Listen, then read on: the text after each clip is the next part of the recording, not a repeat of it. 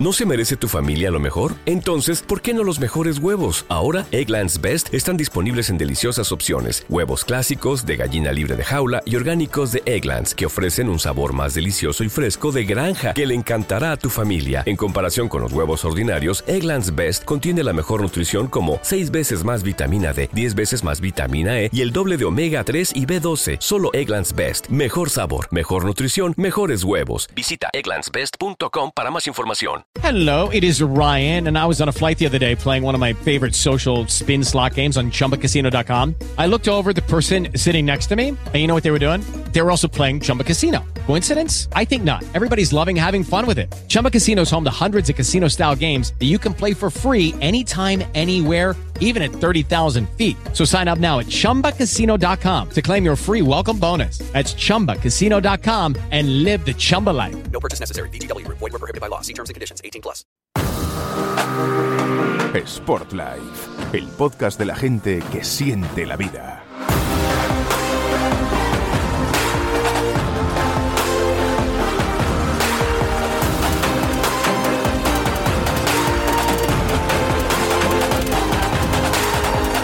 Hola, ¿qué tal? ¿Cómo estáis? Bienvenidos y bienvenidas a una nueva edición del podcast de la revista Sport Life, empezando el año 2023 y haciéndolo a tope de forma. Bueno, lo primero que quiero hacer es eh, saludar a Yolanda Vázquez Mazariego. ¿Qué tal? ¿Cómo estás, Yola? Muy buenas. Pues genial, aquí estamos preparados para el 2023. Y a Juanma Montero. ¿Qué tal, Juanma? ¿Cómo estás? Muy buenas. Pues hombre, a tope de forma, ¿no? No puede ser de otra, de otra manera para presentar este podcast. Así es, presentando también la primera edición de Sport Live de, de este año con la que va a ser, por cierto, mm, la que es protagonista de, la portada, Sara Escudero, y con su entrenador David Domínguez. Son los invitados que vamos a tener en este primer episodio del año 2023 del podcast de la revista eh, Sport Life. Pero cuéntanos algo más, danos algo más de contexto, Juanma. Pues sí, porque mm, ya hace casi un mes que estrenamos año y como siempre, pues todos hacemos nuestros buenos propósitos, nos reseteamos, apostamos por un cambio que nos haga sentir mejor, ganar salud, ponernos en forma, comer mejor, pues nada, los objetivos que cada mes os proponemos desde Sport Life, nuestros principios. Y es que los venimos promulgando nada menos que desde el 99, desde 1999, cuando nació nuestra primera edición, originalmente solo en papel. Hoy tenemos de todo, página web, redes sociales, el canal de YouTube y este podcast para haceros llegar nuestro mensaje y nadie mejor que Yolanda Vázquez Mazariego, que os anuncio desde aquí en primicia y desde hoy que es la nueva directora de Sport Life y que estuvo desde el primer día aportando sus ideas para este concepto de que la vida es el mejor deporte y que es además la creadora de, del podcast, bueno, además de directora de la carrera de la mujer y un montón de cosas más, para contarnos brevemente los temas principales de nuestra primera edición de, de 2023. Lo, lo, primero, Yola, pues te tengo que dar la enhorabuena por tu recién estrenado cargo. Y antes de entrar en materia con nuestros invitados, dinos qué cinco temas de la edición de Sport Life de enero que tenemos en los kioscos no nos podemos perder de esta revista, la primera del año. Pues nada, aquí estrenando cargo de directora y nada, muy orgullosa de llevar Sport Life desde el primer momento. Es como una hija más, así que aquí estamos. Y esta revista de enero y febrero de Spotlight 2023, pues la verdad es que vais a ver en portada a nuestra invitada, a Sara Escudero, corriendo, no digo más, la tenéis que echar un ojo para que veáis lo estupenda que está y los Spotlight que es esta, esta eh, portada y esta entrevistada. Y destacar, pues a ver, Um, en portada, por ejemplo, tenemos gana fuerza en tiempo récord, pero ya hemos hecho muchos titulares de este tipo, de gana fuerza. ¿Cuál es la característica para el 2023? Que hacemos ejercicio de fuerza excéntrica. ¿Qué es la fuerza excéntrica? Pues hay que leer a Raúl Notario y su artículo y ver qué ejercicios son y qué es lo que hace la fuerza excéntrica y por qué podemos ganar fuerza en poco tiempo gracias a estos ejercicios. Luego, otra de las cosas que cuando empezamos el año nos preocupan, pues es lo de siempre, cómo perder peso. Pues ahí me voy a hacer un poco de autobombo porque he compartido artículo con Alberto Ugarte, uno de los influencers de nutrición que hace recetas fitness, y él ha puesto las recetas, recetas fitness, y yo he puesto los consejos para hacer un año 2023 muy saludable desde el punto de vista de alimentación. Hay un artículo que me gusta mucho también de fondos de brazos, los push-up que lo hace nuestro colaborador Tommy Álvarez, y es que los fondos, hay miles de fondos, pero hay que hacerlos bien para que funcionen y no acaben lesionándonos. Entonces, eh, a mí me llama la atención porque yo es verdad que soy muy fan de los fondos y que además a mucha gente que me pide perder peso le digo, vale, pero además de estos consejos de alimentación o dieta, te vas a poner a hacer 10 fondos al día y hay que hacerlos como, como dicen los expertos, que son los que saben. Otro Mm, llevo tres. Pues a ver, ¿qué más puedo destacar? Eh, ah, voy al yoga. El artículo de Yin Yoga. El yoga le llaman el yoga para deportistas, el Yin Yoga, porque es un yoga para, que ayuda mucho a reparar lesiones y es como un poco el deporte activo. El día del descanso, pues haces, sí, eh, Yin Yoga, que es como, no es yoga restaurativo, pero es muy parecido y nos ayuda bastante a, preparar el músculo, a prevenir y a mejorar lesiones. Y ya por último, el quinto, pues eh, como los grandes objetivos casi siempre pasan por carreras, eh, tenemos un artículo de objetivo 15 kilómetros, cómo empezar a entrenar carreras de fondo, cómo dar ese salto de los 10 a los 15 y de los 15 pues ya ir pensando en el medio maratón y en el maratón. Pues hay mucho más, ¿eh? Hay bici, hay natación, hay psicología, hay salud, pero serían mis cinco temas. Pues muy completa la revista Red, como siempre, y en este caso con los temas destacados y que recomienda la propia directora, Yolanda Vázquez Mazariego. Yo os voy a decir, confirmar que efectivamente hoy vamos a tener a Sara y a su entrenador en este episodio, en el primero del podcast del año. A Sara, por cierto, que la, habréis visto en el Club de la Comedia, os habré leído en alguna ocasión eh, con ella y además en los directos en algún programa de televisión y de radio. Y David, que es además experto en artes marciales y que es uno de los responsables de que Sara esté pues tan, tan en forma. Vamos a intentar eh, precisamente eh, que en este episodio nos ayuden a ponernos todos, a todos en forma, ¿no? Porque queremos empezar este 2023, de hecho lo estamos haciendo ya seguro, a tope de forma. Sin más, vamos a arrancar y vamos a dar paso ya a la primera invitada. Sport Life. La vida es el mejor deporte. Juanma, preséntanos con un poquito más de detalle a Sara. Genial, pues mm, diría que, el humor y su vida están íntimamente ligados desde hace muchos años, porque es que el humor es medicina para el alma, como ella misma dice, una frase que, que me encanta. Sara, respetando la tradición familiar, iba para médico, pero se impuso la pasión a la razón, por suerte para el mundo artístico, y se lanzó a los escenarios cuando ya estaba en tercero de carrera actriz y cómica, aspectos que desarrolla siendo monologuista. Es una mujer muy inteligente, lo he podido constatar en primera persona, la he visto actuar, es un bombazo, y polivalente, que ejerce igual de presentadora que de escritora o que dirige sus propios cortometrajes. Todo ello salpicado de deporte, porque como ella misma nos dice también, no concibe una vida sin deporte, sin movimiento, ni sin naturaleza, ni sin sus amados perros, ni sin café Sara, qué honor tenerte. Gracias por aceptar nuestra invitación. Bienvenida al podcast de Sport Life. Pero bueno, bueno, bueno, vamos a ver. Uno, bien hallada, ¿qué decimos en el pueblo? Dos, ¿cómo se te nota que lo estabas leyendo? Con lo que tú hablas que, que vas más rápido. Y tres, eh, eh, o sea, em, es que no sé por dónde empezar, porque creo que lo primero que tengo que decir cuando has dicho lo de respetando la tradición, claro, eso quiere decir que luego la falté al respeto sabes que esto lo van a escuchar mis padres. o sea, que, vas a remover dolores antiguos. no, ya, tonturas a un lado. Eh, estoy encantadísima de estar aquí contigo y con, y con Yola. Por cierto, enhorabuena por ese nuevo cargo. ¡Qué gloria! ¡Qué guay! Gracias. Enhorabuena a ti por la portada, que es un lujo y además estás guapísima.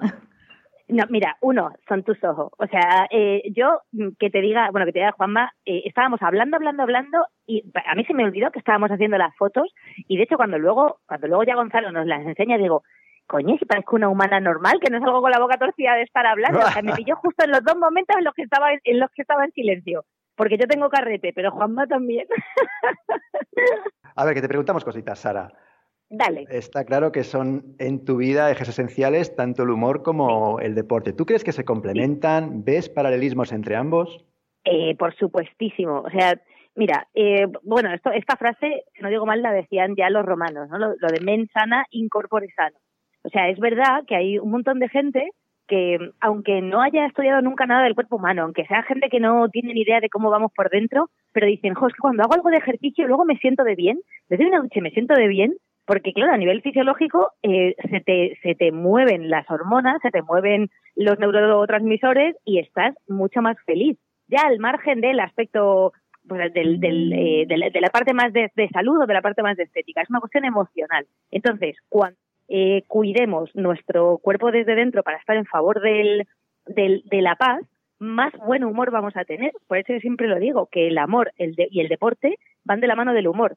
Si no haces deporte es complicado que tengas buen humor a la larga, eso es cierto, porque no estás fomentando el amor propio. Y si no lo fomentas, pues no puedes amar a los demás y esto es un círculo vicioso y claro, necesitas Spotlight cada día y vosotros ya, ya la sacáis cada mes, pero cada día no podéis sacar una revista. Entonces hay que hacer deporte para tener buen humor y estar feliz. Es así.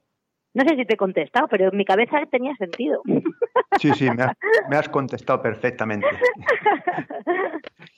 Oye, y Sara, en la, en la portada sales corriendo, por cierto, muy buena pisada, se te ve ahí que llevas tu técnica y tu tiempo. Pues cuéntanos un poco la historia, cómo empezaste a correr y cómo fue ir corriendo, qué te aporta correr y qué carreras te gustan, cuál es tu distancia. pues mira, cuando te estaba escuchando ahora lo de los 15, la verdad es que me encantaría poderme preparar para los 15, pero de momento soy sensata eh, y creo que además esa es una de las claves que hay que tener cuando uno hace deporte, o sea, ser honesto con uno mismo y saber para qué lo hace. Porque no es lo mismo prepararte para competir a nivel profesional que prepararte para competir contigo mismo e ir superando retos, ¿no? Entonces, yo empecé a correr con, si no te digo mal, creo que tenía 13, el verano de los 13. Yo siempre he hecho mucho deporte, es verdad, desde pequeña en casa. O sea, mis padres pues mm, jugábamos al tenis, montábamos mucho en bici. Fíjate que luego con los años con la bici, como me quedé paticorta, la cogí miedo, pues me metí un par de guarrazos y yo ya lo del cuadro ahí ya le tengo miedo, ya no, eso para Juanma, la bici ya para Juanma. Pero es verdad que al margen de los deportes de, pues, de, de raqueta, de pelota y tal, empecé a correr con 13, pero por error. Esto es como el brownie, que las mejores recetas salen por un error de horno, pues algo así. O sea, de repente un día no sé, estaba como que me quería dar un, un paseo con mi madre, mi madre al final no pudo venir, yo ya había salido y me enfurruqué, me enfurruqué y era en plan, mi madre que me ha dejado tirada y dije, a ver, pim, pim, pim, pim, me puse a correr y al acabar dije, uy, cómo me ha gustado esto, que pronto llegaba a San Pedro, que San Pedro es un paseo que hay en mi pueblo, que se llama Almas de San Pedro, que es el típico paseo pues donde todo el mundo es muy bonito y donde todo el mundo va y las señoras y los señores a darse su paseíto, sobre todo cuando están tranquilos y tal. Entonces ahí empecé a correr y dije, uy, uy, uy, uy, uy, uy, uy, y me gustó. Me gustó, me gustó y vino para quedarse. Lo que pasa es que eh, en 2000, pues mira, yo ahí, yo creo que ya había empezado con los monólogos, eh, esto sería como 2009 o por ahí, pisé mal yendo por la calle con mi hermano y me hice una lesión en la rodilla, entonces me tiré como dos años que no pude correr. Y no te imaginas cómo me, cómo me descuadró la cabeza, porque porque es que eh, yo estaba acostumbrada a correr todos los días, o sea, como mucho fallaba uno a la semana. Además era cuando no tenía que moverme tanto con, los, con los viajes y tal, entonces era riguroso. Yo me hacía mi, mi media horita larga en plan tranquila y había veces que aguantaba un poquito más o no sé qué, paraba, a lo mejor subía, bajaba y luego lo hacía otra vez, pero vino para quedarse desde los 13 años, salvo ese parón de casi dos, pero pero es, es el es, es, como entró el correr en mi vida. Por un error maravilloso. Oye Sara me han contado también aquí Juan Mayola que haces yoga no eh, y David eh, eh, bueno eh, también hace kickboxing bueno el cómo hacer tres marciales lo hablaremos con él pues también te ha enganchado no a este a este deporte. Cómo entran en tu vida estas dos actividades pues mira, eh, con el corazón en la mano, que Juanma sabe que hablo, que, que, que hablo desde ahí, eh, por, por, por, eso sí que fue por una cuestión de eh, salud, o sea, de, de estrés. Yo, eh, bueno, pues al final cuando, cuando tienes, cuando tienes nervio, cuando tienes energía y sobre todo cuando tienes un exceso de responsabilidad, que esa es otra cosa que te ayuda a canalizar el, deporte y correr, por supuesto, que por cierto, yo la, para mí lo más complicado de correr eh, es entrenar la cabeza. O sea, lo de, lo de aguantar los 15 o los 10 o los 22 kilómetros o los 40, lo que, lo que te propongas, es la cabeza lo que tienes que entrenar mm, como músculo fundamental de, traición, que es el que te empieza a decir, bájate de aquí, venga, vete a comer algo. Pues por ese estrés y por esa responsabilidad con el trabajo, con la vida y tal, eh, entró, el, entró el kickboxing primero, después vino el yoga. en 2015 a mí me dio una, un ataque de ansiedad, perdón, 2014, eh, acabé en el hospital, un ataque de ansiedad brutal brutal, brutal. Empecé a hiperventilar, las manos entraron en tetania, eh, me llevaron al puerta de hierro, estaba fatal. Y todo era porque me había puesto mala, o sea, mala de virus, de pues la típica gastroenteritis que te viene que son 24 horas, y al día siguiente yo grababa un reportaje para Cosmopolitan Televisión, que era la primera cosita que yo había empezado a hacer en tele, y, y si yo no iba, el reportaje no se grababa. Entonces empecé a sentirme absolutamente responsable porque, porque era una cosa que iba sin guion y era un equipo, éramos un equipo pequeñito, y yo diciendo, es que tengo que ponerme bien, tengo que ponerme bien, y no toleraba ni el agua. Y cuando mi chico vino, que justo ese día tenía una cena de empresa, cuando vino y me vio a las 3 de la mañana hecha un rastrojo, me dijo, vámonos al hospital, y ahí empecé a hiperventilar y fue horroroso.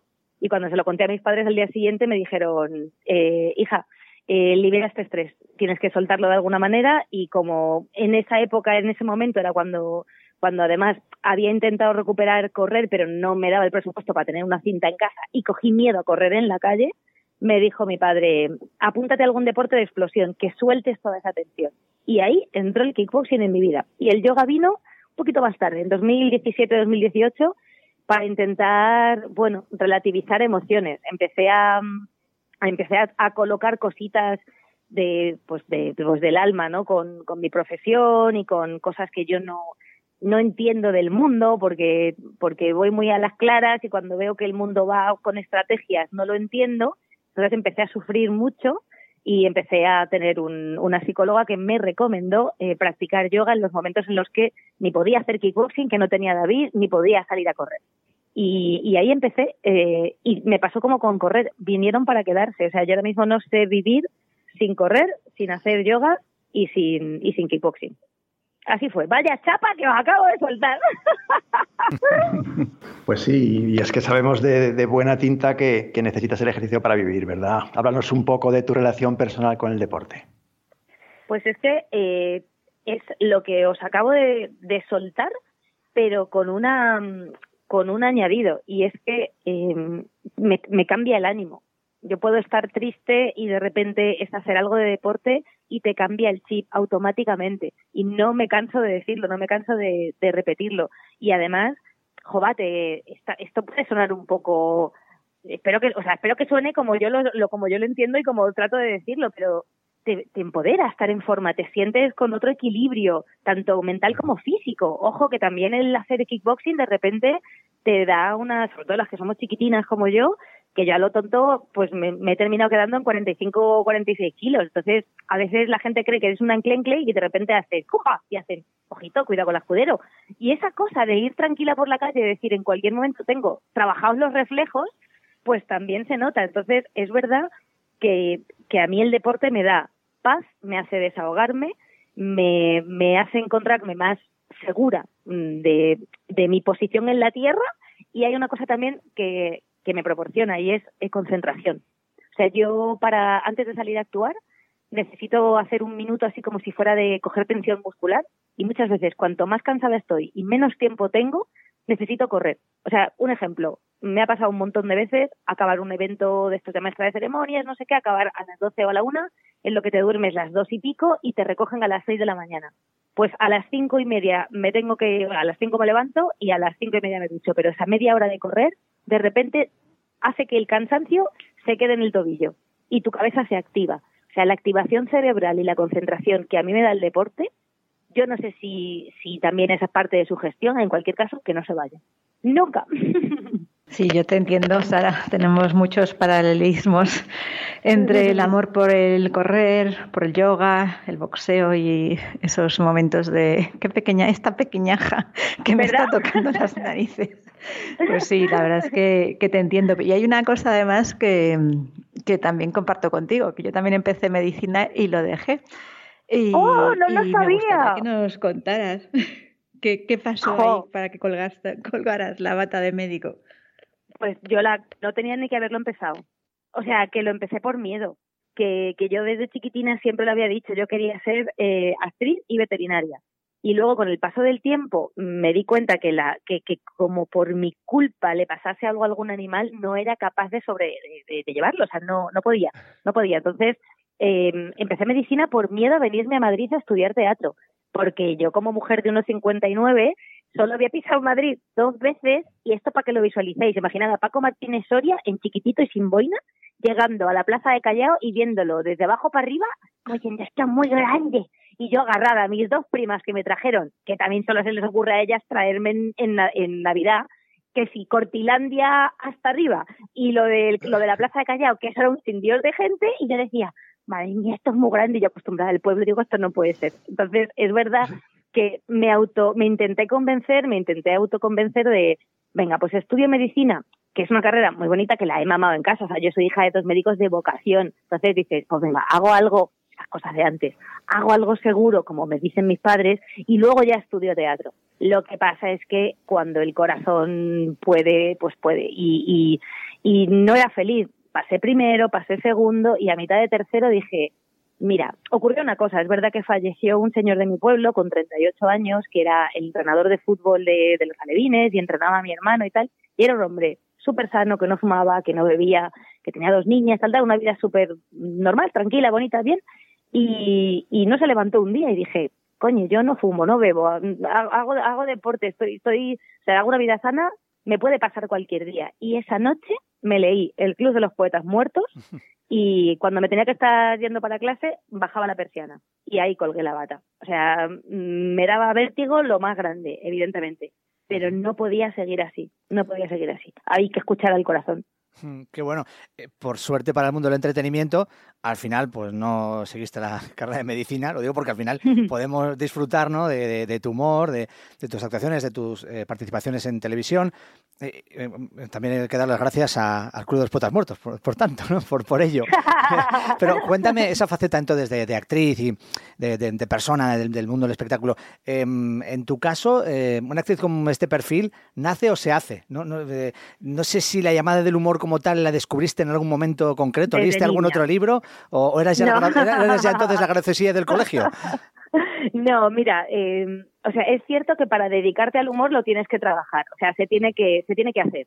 Hay mucho trabajo detrás, mucho, mucho, y sobre todo el stand-up comedy porque hay que escribir, borrar, probar, esto funciona, esto no funciona, es método ensayo-error, eso es método científico aplicado al, al escenario. Pero en mi caso es cierto que, que, que nace, o sea, yo na yo nací, nací con tontuna, nací con tontunas a los niños. Yo nací, fíjate, fíjate, Yolanda, que nací pesando 5 kilos 400 y luego se me fue repartiendo. yo fui un ternero a la hora de nacer. Yo cuando veo a mi madre digo, brava, brava. Vaya parto, ¿no? Vaya parto. y en agosto, Juanma. O sea, imagínate, imagínate. Por eso nunca nos hemos llevado bien. Ahora ya sí, con los años, pero yo creo que en el fondo no me lo perdonaba esos meses que le hice pasar. No, pero es verdad que desde niña siempre me recuerdo eh, escribiendo cosas de, de, sin saberlo, escribía cositas de humor. Siempre estaba haciendo lo que ahora llamarían happening o llamarían performance, que en mi tiempo era vestirte de algo y hacer el chorra pues igual, pues yo lo hacía así y preparaba cosas para el instituto, hacía cosas, fíjate, que yo ahora cuando lo pienso digo, madre mía, yo con 11 y 12 años y me iba al instituto a hacer cosas que había escrito con los mayores, con los malotes en su día, ¿sabes? Que eso, que ahora mismo te acongoja.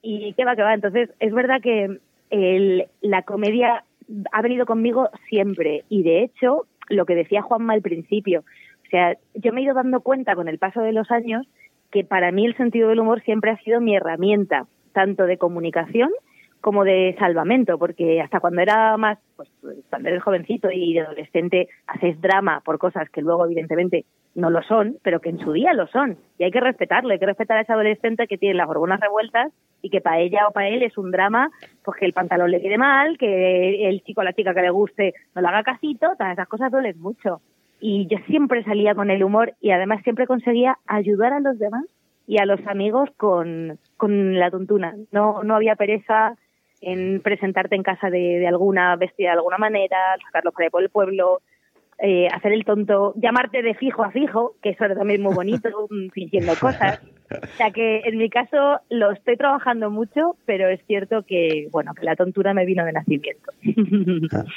Y Sara, aunque no nos hayas dicho eso de que yo vengo aquí a hablar de mi libro, de nuestro amigo Paco Umbral, ya lo digo yo que lo he leído. Porque es que mm, leerlo es un bien para la humanidad, por cómo inspiras, por cómo sensibilizas, por, por, lo bonito que es. Me ha encantado de principio a fin.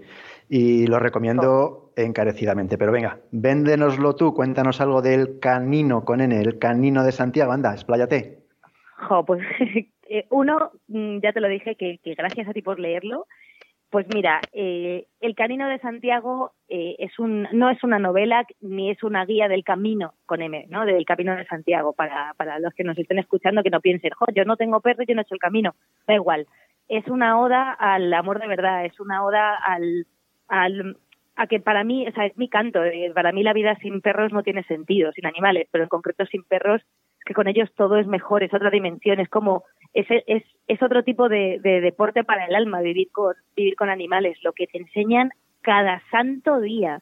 O sea, es, son, son auténticos maestros. Y, y ese libro es una doble historia. Es el primer camino de Santiago que yo me pude hacer con Nala, que, que Nala me cambió de dimensión el 13 de agosto de 2020. Entonces, bueno, pues eh, cogí, cogí todas esas emociones de tenerme que acostumbrar a, tener a mi alma gemela de cuatro patas, porque siempre será mi alma gemela de cuatro patas, tenerla en otro plano, y lo volqué, lo volqué en ese paralelismo, en el camino de Santiago que nos hicimos, por fin, cuando ya tenía nueve años, lo conseguimos hacer, y, nuestro camino de vida juntas. Entonces son siete capítulos dobles, los primeros, la, primera cara la cuenta, la, la cuenta Nala, Nala es la narradora de nuestras de nuestras aventuras por ese camino de Santiago y la cara B de cada una de esas etapas la cuento yo. Entonces, eh, al final es que es una cosa maravillosa porque el camino de San, el, hacer el camino porque eh, y se lo recomiendo a todo el mundo igual, igual que recomiendo a la gente hacer deporte y le recomiendo vivir con animales, les recomiendo que alguna vez en su vida puedan hacer el camino de Santiago aunque sean cinco o seis días, porque te recuerda lo que somos. O sea, hacer el camino es em, hacer eh, eh, poner en valor lo básico. Tú has venido a esta vida que a intentar ser feliz y a estar en paz. Y en el camino tu objetivo es seguir avanzando. A pesar de que te tropieces, de que te duela un dedico, que te, se te haya roto algo, que te hayas mojado, tienes que seguir, tienes que seguir. Y en el camino no nadie entiende ni de, ni de economía, ni de política, de, de, de, nada que en la vida te enturbia. De hecho, hay una cosa fantástica y es que en el camino todo el mundo se saluda y yo es algo que no soporto en la vida que la gente no se salude. Tú te cruzas con alguien, le, te están mirando a los ojos, yo digo un montón de veces, hola, buenos días, y miran para abajo. Entonces yo siempre digo, o no, o no, no te preocupes que no te voy a quitar el sueño. Entonces es verdad que en el camino, el camino de Santiago es, es una... Eh, es una experiencia de estar contigo y cuando la gente te dice con quién lo quieres hacer, con quien estés, en paz tú solo, tú solo, eh, con, con, tu alma gemela de cuatro patas, con tu alma gemela de cuatro patas, con tu pareja, con tus amigos, con quien tú quieras. Y vivir con animales para mí es, es, es, la, es la clave de, de, estar aquí. Entonces, eh, este libro es un amor y humor. O sea, te ríes mucho, pero también lloras mucho. Es normal. A nada que tengas un poquito de empatía, vas avanzando en los capítulos y el camino es eso. Quieres llegar a Santiago, pero sabes que cuando llegues se va a acabar entonces, mm, en el fondo no quieres llegar, pero quieres seguir avanzando y la vida es eso. Quieres seguir viviendo, pero cuanto más vives, menos te queda. Entonces, al final hay que leerlo y verlo todo con una perspectiva, pues desde la calma de que, de que somos esto. Y creo que ese es el, el resumen o no del Camino de Santiago. Yo también me lo leeré, que soy una enamorada del Camino de Santiago. Lo intento hacer todos los años. Me encantaría hacerlo contigo porque tiene que ser muy divertido oír con una humorista Y, mi consejo para cuando te da pena llegar es que lo puedes hacer el año que viene y otra vez. Cierto, cierto, cierto. Y mira, ahora que me, yo soy la parte de nutrición y salud, a mí me gustaría aprovechar que estás aquí con nosotros para que nos contaras un poco, porque me imagino que tu vida tiene que ser complicada la agenda. Un día estás aquí, otro día estás allá, la gira para acá. Entonces, que nos contaras un poco qué plan de alimentación llevas, ¿Y cómo te organizas el día? Pues, por pues con los temas de ejercicio, de entrenamiento, las horas de sueño. Eh, para la gente que viaja, ¿qué, qué, aportas tú como persona pues saludable y portada de Sportlife? pues mira, eh, yo lo que hago es, o sea, eh, todo, todo en la vida hay veces, o sea, todo implica un sacrificio. Entonces, yo tengo la suerte de que desde niña duermo poco, o sea, me hace falta dormir poco. Entonces, mis horas son cinco, cinco y media, desde hace muchísimos años. ¿Que hay gente que tiene que dormir siete? Maravilloso, intenta hacerlo. Ahora, para viajar, mi truco está en, desde que me puedo permitir ir a, ir a dormir en hoteles cuando voy de actuaciones, que al principio no, tienes que dormir en, una ley yo hemos dormido en pensiones de mala muerte, en hostales, en el coche, porque no había dinero para, para poderte gastar parte de lo que te pagaban en un dormir y dormíamos ahí en el cochecico. Pero, pero cuando, cuando, bueno, pues cuando vas pudiendo, que el hotel tenga gimnasio. Ya la inmensa mayoría lo tienen. No tiene que, no es, no te hablo de, de hoteles de, de mil euros la noche, que va, un precio súper asequible y tienes un gimnasio para, para correr. En mi caso, porque no puedo contar con con el tiempo suficiente para salir a correr por una ciudad. Voy a actuar a un sitio, llegas de viaje o bien has ido con tu coche o has ido con tren o has ido con el avión, llegas cansada, entonces necesitas ese, ese tono cerebral y ese tono muscular y no me da tiempo a correr en, en la calle. Pues entonces ya correr en la calle cuando esté en mi casa, me subo al gimnasio y lo, y lo, y lo hago. En cuanto a comer, pues si vas en tu coche y tu manera de comer, en mi caso la mía, With lucky landslots, you can get lucky just about anywhere. Dearly beloved, we are gathered here today to. Has anyone seen the bride and groom? Sorry, sorry, we're here. We were getting lucky in the limo and we lost track of time. No, Lucky Land Casino, with cash prizes that add up quicker than a guest registry. In that case, I pronounce you lucky. Play for free at LuckyLandSlots.com. Daily bonuses are waiting. No purchase necessary. Void where prohibited by law. 18 plus. Terms and conditions apply. See website for details. Lucky Land Casino asking people, "What's the weirdest place you've gotten lucky?" Lucky in line at the deli, I guess. Aha, in my dentist's office. More than once, actually. Do I have to say? Yes, you do. In the car before my kids' PTA meeting. Really? Yes. Excuse me, what's the weirdest place you've gotten lucky? I never win and tell. Well, there you have it. You can get lucky anywhere playing at LuckyLandSlots.com. Play for free right now. Are you feeling lucky? No purchase necessary. Void where prohibited by law. 18 plus. Terms and conditions apply. See website for details. Yo no tengo... La única cosa es que desde hace muchísimos años, desde que era adolescente, no como carne. Entonces, no como carne y me lleno con, con nada. Entonces yo soy como un canario, estoy todo el día picando, todo el día comiendo, todo el día. Pero no tengo alimentos prohibidos, no tengo, no es salvo la, salvo la carne, es verdad que no, pero que es una cuestión también eh, emocional. No me gusta, no, no, no la consumo, pero creo que es más fácil de lo que parece organizarse. Por ejemplo, yo mi día a día, que en general mi agenda cambia de la noche a la mañana, pues lo que tengo que hacer es levantarme muy pronto para dejar, entre comillas, los deberes hechos. Si quiero correr y quiero salir con, con los perros lo primero, a partir de ahí mi vida puede cambiar. Pero nadie te la cambia a las seis de la mañana. Te la cambian a partir de las ocho o de las nueve. Entonces, esas tres horas son como mis horas. Para el yoga, para correr, para estar con, con los perros y a partir de ahí pues luego hay veces que encuentras un doble hueco y haces dos carreras, otros días, pues eso, cuando cuadro con David para poder entrenar, pero, pero es más fácil de lo que parece. Al, fin, al final, lo que tienes que meter en la maleta es la voluntad. Y a partir de ahí, organizarte y decir, venga, pues hoy sacrifico el sueño, otro día no, que tampoco pasa nada, porque algún día que tenías planificado correr, pues no puedas porque estás reventaica pues ya está, pues no pasa nada, porque martirizarse tampoco es bueno, esto tampoco es saludable.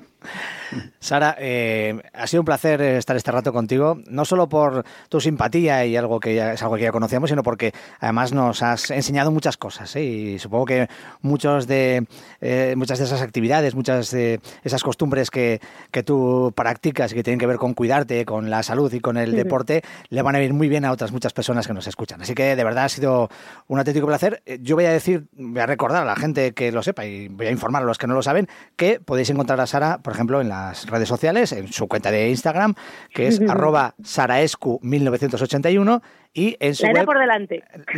¿Cómo, cómo? La edad... Bueno, a ver, ya... La edad por delante. No quería decirlo yo, pero me, me, imagino que el 1981 claro. es el nacimiento de Sara Escudero, el año de nacimiento.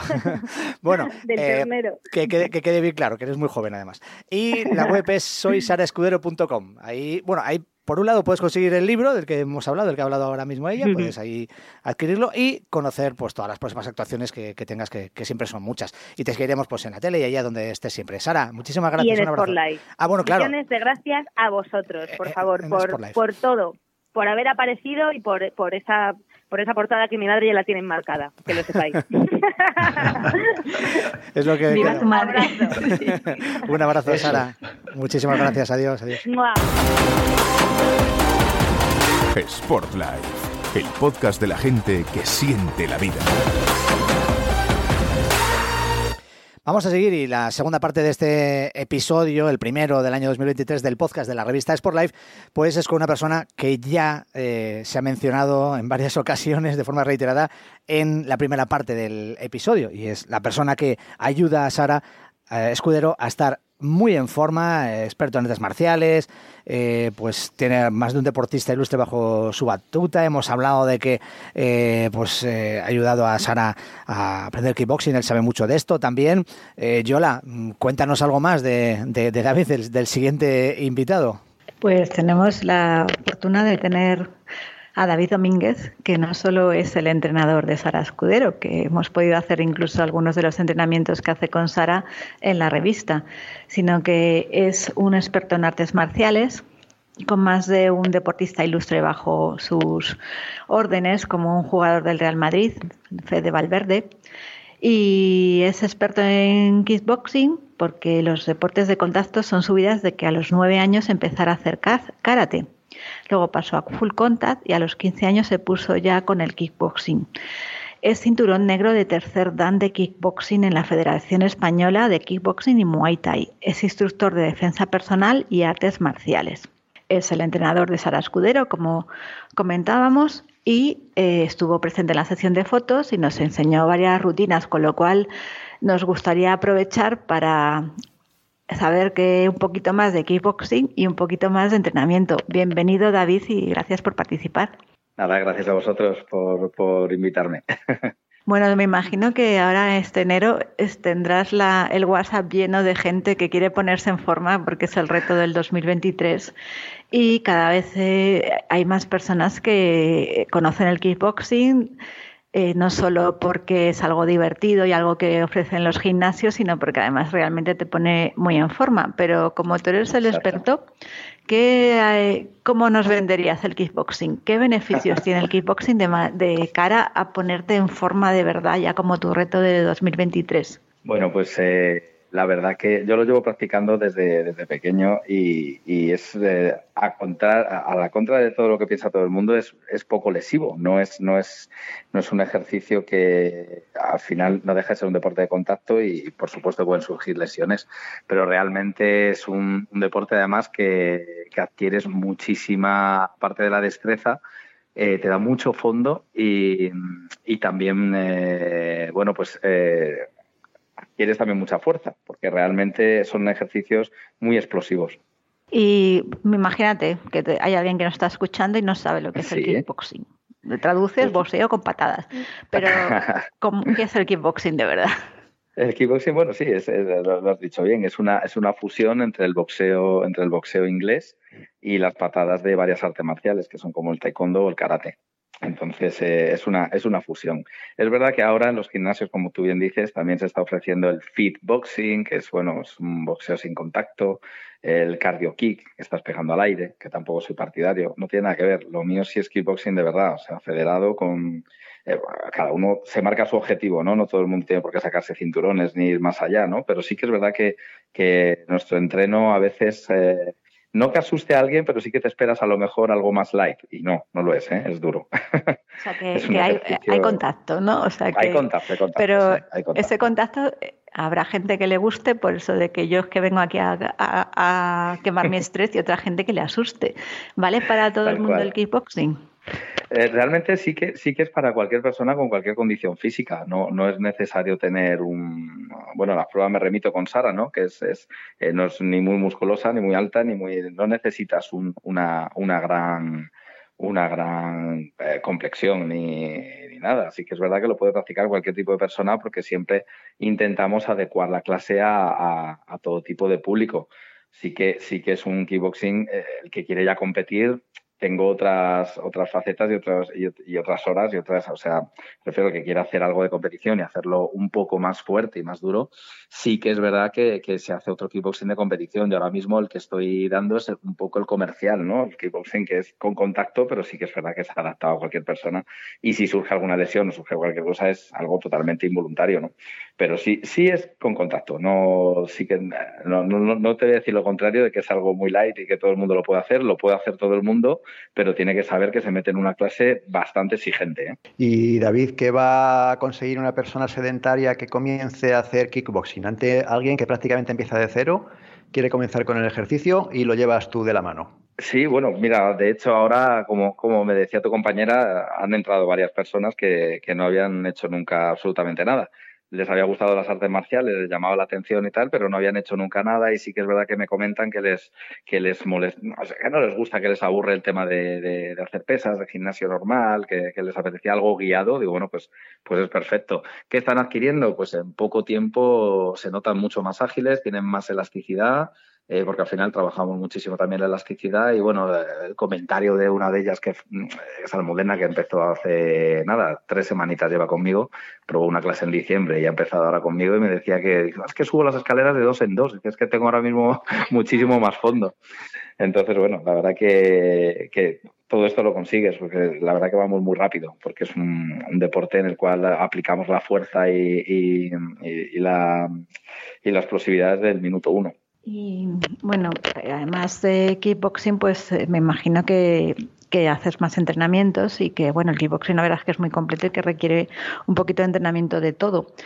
Eh, a mí me gustaría aprovechar que estás aquí para que nos digas qué ejercicios son para ti los infalibles, o sea, los que realmente debería hacer todo el mundo que quiera ponerse fuerte y estar en forma, en casa o en el gimnasio. Bueno, a mí, a mí me gusta mucho el, entrenamiento funcional, o ya sea con, algo de peso, siempre las cargas están bien, pero a mí me gustan las cargas eh, bastante controladas, sin, sin, no es necesario entrenar con muchísimo peso para estar en forma. Sí que me gustan las kettlebell, me gustan de, bueno, un poco, un poco todo el entrenamiento que se hace, que se hace ahora en los cross training, pues eh, me parecen muy completos. Es más, nosotros antes de, empezar ya con técnica y a pegar y a, y hacer un poco lo que es el entrenamiento específico de kickboxing, siempre eh, metemos un circuito de unos 20 minutos, 25 minutos de cross combat, que es eh, un circuito como si fuera una pista americana, muy enfocado al combate pero en el que, en el que, en el que utilizamos pues, eh, pues esto, las kettlebell y, y, muchos ejercicios se parecen, se parecen al CrossFit, pero siempre van enfocados al combate. Terminas dando una patada o terminas haciendo alguna de las, de las técnicas, porque lo que, lo que nosotros queremos, aparte de estar en forma, es también que nos ayude a que la técnica nos salga más potente y los golpes eh, sean eh, más efectivos. Y la verdad es que por la entrevista de esta primera edición de Spotlight, deduzco que para Sara el kickboxing es mucho más que una actividad física, ya nos he ido contando. ¿Qué estaba buscando Sara cuando contactó contigo y cómo fuiste capaz de canalizar sus necesidades, David?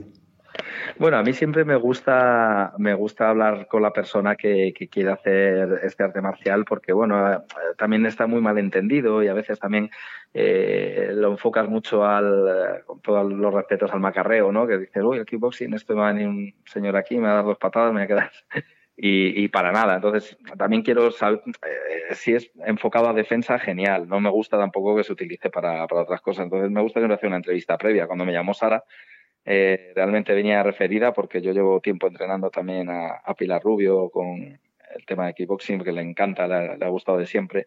Y creo que en una publicación de Instagram que salí con ella, pues eh, me dio un me gusta a Sara y me empezó a seguir y me, escribió al poco y me pidió el teléfono y estuvimos hablando bastante rato. Hubo una conexión automática y rápida con ella. La verdad que ahora se, ha convertido en una amiga personal mía fantástica. Y, un poco me decía eso, que mira, yo a Pilar no la conozco, pero sí a su hermano he hecho programas con él y tal. y bueno, pues me ha dado confianza para que veáis también un poco cómo se mueven las redes, ¿no? En este sentido, que, que, ha sido, ha sido una, una, puerta abierta para mí. Y, y, bueno, pues le pregunté un poco objetivos, a ella le había gustado, lo había estado haciendo un tiempo antes en otro gimnasio y, bueno, pero eh, no lo tenía muy bien enfocado. La verdad que la técnica no estaba depurada, le hice una clasecita de prueba y bueno, pues le encantó, me encantó. Dijo que, la metodología que tenía yo y, el, y un poco el método didáctico era, era bastante bueno, iba a aprender bastante porque estaba muy enfocado a su peso, a su altura a su, y a sus objetivos, que eran de estar en forma y, y bueno, practicarlo, que ya, ya de por sí la práctica y el camino, como digo yo, en el kickboxing no, no, no se disfruta del objetivo, se disfruta mucho del camino, porque cada día ves un avance nuevo. Y, y a ella le gustó mucho esto y, y bueno, pues ahí seguimos.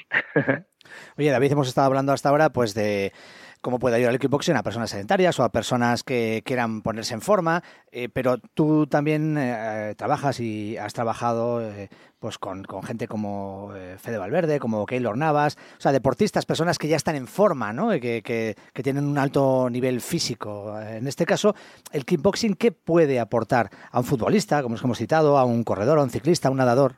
Eso es, bueno, pues es un, es un deporte muy completo que te está, lo que te está aportando muchísimo, es muchísimo fondo. Porque al final, bueno, como bien dices, cuando yo he entrenado a futbolistas, a futbolistas de élite, también he tenido algún tenista, eh, les ha venido muy bien porque en cuanto cambias de, deporte y cambias de ejercicios, eh, pues el, el, deportista está muy enfocado a lo suyo, en cuanto les cambias, les va a ayudar muchísimo al rendimiento. Eh, de hecho, con Fede hace poco me, comentaba que, un, sparring conmigo eh, era casi más exigente que un Madrid-Barça, ¿no? Nos reíamos porque, era, divertido, ¿no? El, comentario, pero es cierto, porque nosotros al final hacemos asaltos de tres minutos por uno de descanso y tres minutos en los que no puedes despistarte porque te llevas un golpe. Entonces estás constantemente en tensión, es, muy duro y muy exigente físicamente y esto les ayuda, les ayuda muchísimo.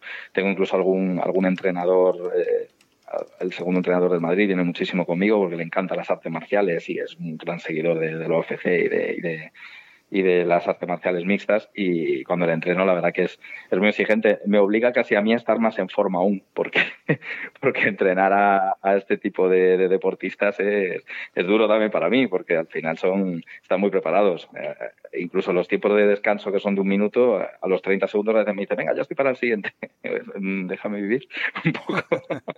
Y David, cuéntanos cómo es una jornada normal de tu día a día. ¿Cuándo entrenas? ¿Cuánto? ¿Cómo te organizas? Teniendo en cuenta que eres empresario, eres padre de dos niños pequeños, te gusta estar en forma, ¿cómo concilias tu vida deportiva, laboral y familiar? ¿Hay alguna clave que, puedas, eh, que puedan aplicar nuestros oyentes? Bueno, a ver, la clave, la clave también un poco es porque mi forma de ser y, y como yo soy es bien innato conmigo. Es como hace poco estuve 20 días en Fuerteventura y me decían, bueno, ayer has estado muy relajado. Digo, no, porque el estrés va conmigo. Yo donde vaya, viene el estrés, porque mi agenda siempre la organizo muchísimo y, siempre estoy haciendo cosas. Yo siempre he pensado que hay que darle actividad al cuerpo mientras se pueda. Entonces sí que es cierto, yo, eh, cuanto a primera hora, eh, vengo a la oficina, que yo soy director de una agencia de viajes, y que ya de por sí es un, es un trabajo bastante estresante. Y bueno, pues lo intento combinar a mediodía poder entrenar para mí, una horita al final, con una hora al día de entrenamiento, a veces con tres veces a la semana, es suficiente para mantenerme. Yo al final ya no estoy compitiendo y no, y no, tengo ningún objetivo de competir. Entonces, eh, para mantenerme en forma es suficiente con tres días de, entreno para mí, más las clases que voy sacando, tanto personales como clases colectivas, que también doy dos veces por semana. Así que al final, bueno, lo voy cuadrando todo, como digo yo, ya lo, ya lo, uno detrás de otro. Yo te voy a llevar a, mi tema de alimentación. Eh, bueno, has competido, eh, entrenas, tienes una imagen, porque también los entrenadores y tenemos que, tenéis que dar una imagen, igual que los nutricionistas.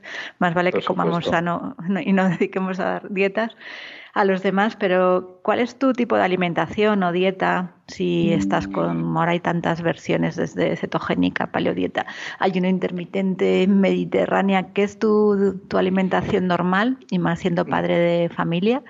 Y si alguien te viene para adelgazar, ¿qué es lo que le recomiendas, además de kickboxing? Yo siempre, cuando me vienen para adelgazar o cuando me vienen para hacer un entreno funcional o algo así, yo siempre les derivo a los profesionales, que es cómo se deben hacer las cosas.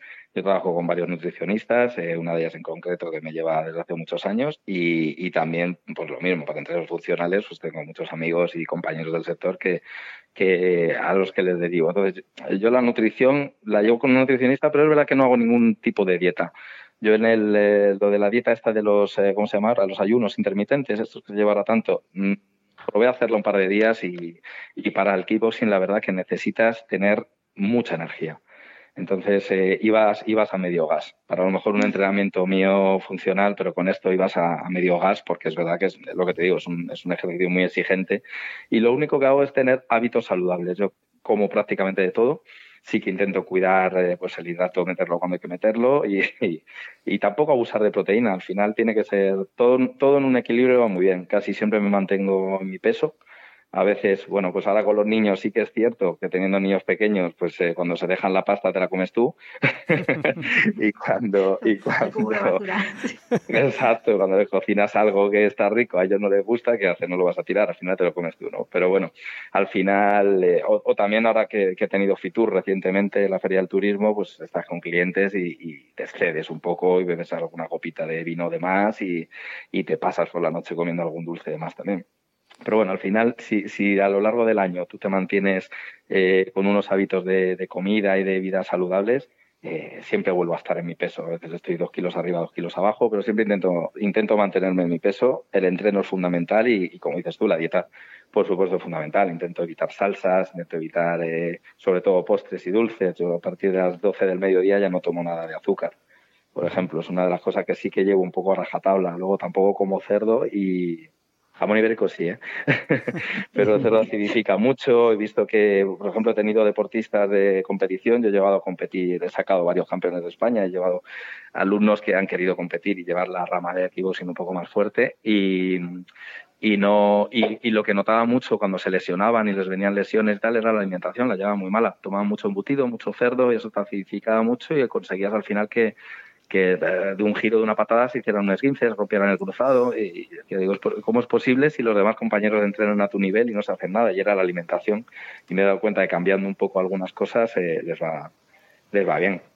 Aparte, como decías también, eh, cuando yo he competido tenías dos peleas, tenías la pelea del ring y la pelea contra la báscula. Y hemos hecho auténticas locuras de, pelear incluso. El peso es muy importante. Muchísimo, porque es que eh, había, había algunos combates que tenía que bajar 5 y 6 kilos en mi peso que ya es bajo, porque yo soy peso pluma, y tenía que bajar 5 o 6 kilos y eso era una, era una barbaridad. Entonces yo estas locuras cuando estabas compitiendo con 20 años fenomenal, pero ahora ya no se me ocurre. Ahora me mantengo en una línea, intento, intento pues eso, vida saludable y ya está. Pero esas dietas eran, esas sí que eran brutales. Los últimos días eh, estaba casi a base de agua prácticamente y luego después del pesaje te pesabas y cuando ya dabas el ok de la báscula, esa noche era barra libre, era open bar. Yo siempre digo que con quien más he aprendido de nutrición no ha sido en la universidad, ha sido con un entrenador de boxeo, de estos de los mayores, los abuelillos, que sabía de todo. Este sí que sabía de lanzar a la gente. Es así, es así, es así. Sí, sí, yo sé, yo sé adelgazar, pero es verdad que luego los análisis te daban regu, ¿eh? Transaminasas disparadas. Sano no era, pero con resultados los tenía. Desde luego, desde luego que sí. Oye, David, nos ha encantado charlar este rato contigo. de todas formas, si los oyentes quieren saber un poco más de ti, que seguro que después de escuchar la entrevista, eh, pues quieren conocer un poquito más lo que haces y quién eres, lo, o incluso si quieren por el kickboxing, eh, pueden encontrarte eh, en tu cuenta de Instagram ¿verdad? Arroba David-kick-boxing. El kickboxing está en, siempre en ti, está en tu, tus cuenta, tu cuenta, tu nombre de, tu cuenta de, Instagram y de las redes. Pues eh, David, de verdad, muchísimas gracias. ¿eh? Nos vemos pronto. Gracias a vosotros por, por la llamada y, bueno, pues eh, invitar a todo el mundo a, a, que, a que prueben. Al final es una disciplina que no todo el mundo conoce o conoce muy de oídas y no, no aquí precisamente en España no está, no está muy bien no valorado, sino posicionado, ¿no? Digamos, mm. porque esto, en Estados Unidos, de hecho muchos deportistas me lo han dicho, que si hubieras estado en Estados Unidos, hombre, si yo hubiera estado en Estados Unidos solo me habría dedicado al kickboxing, pero aquí en España realmente no, no está vamos a intentar a ver si le damos un poco más de publicidad y, el lugar que se merece, ¿no? Porque aquí es verdad que vas a un campeonato de kickboxing y ves a todo el mundo de chándal y tal, que no importa, pero es como, eh, está muy enfocado solo a los gimnasios que se dedican a esto y tú vas a una gala a París, un combate de kickboxing y va todo el mundo en traje, como en un teatro un poco para, para ponernos en situación de, de, cómo se ve, ¿no? y, y, bueno, pues es, es, es, muy interesante y cualquiera que quiera probar, en mi Instagram me pueden localizar y, y encantadísimo de recibirles en, una clase. Pues seguro que irá incrementándose el interés por este deporte, sobre todo si hay personas divulgando sus beneficios como tú. Gracias. Fantástico, muchísimas gracias. Un abrazo fuerte. Saludo. Sport Life. La vida es el mejor deporte. Antes de concluir el episodio, vamos a las recomendaciones, a los tips, a eh, los consejos que nos dan los responsables, los miembros del staff de Sport Life. Vamos a empezar por Juanma. Venga, Juanma Montero, ¿qué nos, qué nos cuentas? Pues ya que estamos hablando de la revista, yo daría uno de los consejos que damos en esta edición de Sport Life, Este lo vas a encontrar eh, en esta revista, en el de la portada de, Sara Escudero.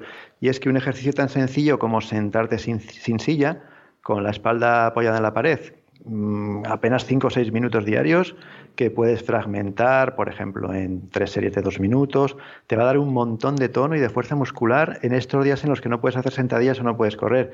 Y con la ventaja de que lo puedes hacer en cualquier parte, siempre que haya pared, claro.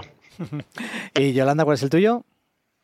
Pues mira, en este número de Spotlight el superalimento es espinacas, que escribe esta sección Ruth Fraile Huertas, y he descubierto que las espinacas, pues aparte de lo del hierro y Popeyes, que yo creo que todo, todos relacionamos a Popeye con espinacas, es que tienen muchos carotenoides. Siempre pensamos que los carotenoides son de color naranja o rojo como las zanahorias, pero también son colores intensos. O sea, eh, estos colores intensos de las espinacas no solo son buenos como pre eh, vitamina A o provitamina A, sino que también hay varios estudios, como cuenta Ruth, que están muy relacionados con la longevidad, con vivir más años y estar más sanos. Así que las espinacas, además de ponernos fuertes, nos ponen, nos hacen sentirnos más jóvenes durante más años. Pues eh, también muy, muy, interesante, y hablando de las espinacas, hablando de todos esos contenidos de la revista Sport Live de este principio de año, llegamos al final del primer episodio de Sport Life, de este podcast. Así que muchísimas gracias, Juanma. Gracias, Luis. Y muchísimas gracias, Yola. Hasta la siguiente. Hasta el siguiente, que volveremos con más invitados y más temas interesantes. Adiós.